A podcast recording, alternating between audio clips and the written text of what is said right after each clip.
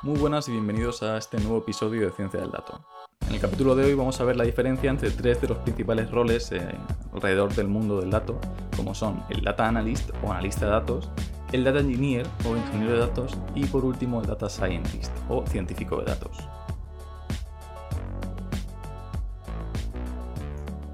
Generalmente, dependiendo del tamaño de la empresa o del producto a desarrollar, estos tres roles pueden verse más marcados eh, en sus diferencias o no. Es decir, pueden haber personas que se dediquen a un área en concreto, como puede ser la ingeniería de datos, o pueden haber personas con roles un poco más funcionales que mezclen dos o más de estas posiciones.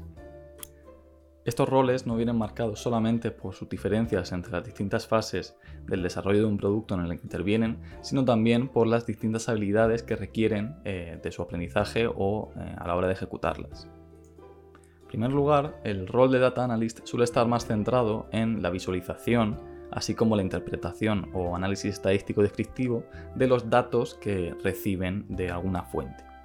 De esta forma, eh, suele haber un énfasis bastante eh, cuidado en representar los datos y extraer una serie de, insights o de distintas vistas para eh, hacer un reporting, lo que se llama de los datos. Entre los usos más populares de este tipo de análisis se suele aplicar a temas como marketing o incluso también indicadores de negocio, por ejemplo, los popularmente llamados KPIs o Key Performance Indicators, indicadores clave de desempeño. Por poner algún ejemplo de KPI aplicado al sector del, marketing, podría ser, imaginamos que se lleva a cabo una campaña de publicidad y quieren analizar cómo han respondido eh, los distintos usuarios a un determinado anuncio. Si han clicado o no en un anuncio cuando se ha mostrado en una posición de la página web, eh, cuánto tiempo han pasado en esa web, etc. Todo esto son datos que se registran en los sistemas y luego los analistas analizan y extraen una serie de indicadores clave. Algunas de las herramientas más populares utilizadas por analistas son Microsoft Power BI, Tableau o por ejemplo en el caso de analistas web Google Analytics. Importante no olvidar el lenguaje SQL, que se utiliza para realizar peticiones a distintas bases de datos y extraer así los datos para su análisis.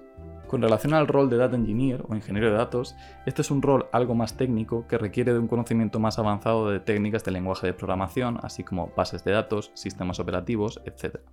Los ingenieros de datos se encargan de desarrollar, testear y mantener las distintas arquitecturas que soportan la infraestructura de los datos. Esto incluye en gran medida lo que se llaman las operaciones ETL, Extract, Transform y Load, o extracción, transformación y carga de datos. De esta forma, los ingenieros de datos también se encargan de asegurarse la calidad de los distintos datos que se almacenan y dónde se almacenan, así como optimizar los distintos procesos del movimiento de los datos.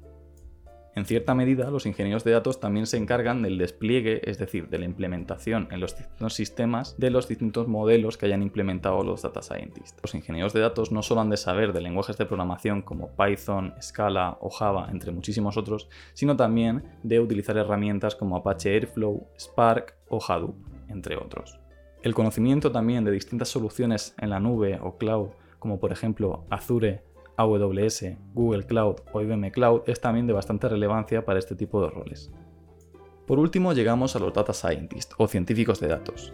Los Data Scientists son los responsables de desarrollar los distintos modelos de inteligencia artificial o eh, modelos operacionales que se van a desplegar en los distintos sistemas. Los Data Scientists, por tanto, requieren de un profundo conocimiento tanto estadístico como matemático, así como de las distintas técnicas o modelos de Machine Learning y Deep Learning no solo han de saber entender el tipo de problema que se está queriendo solucionar, sino también qué tipo de modelo y por qué aplicarlo en cada una de las distintas situaciones.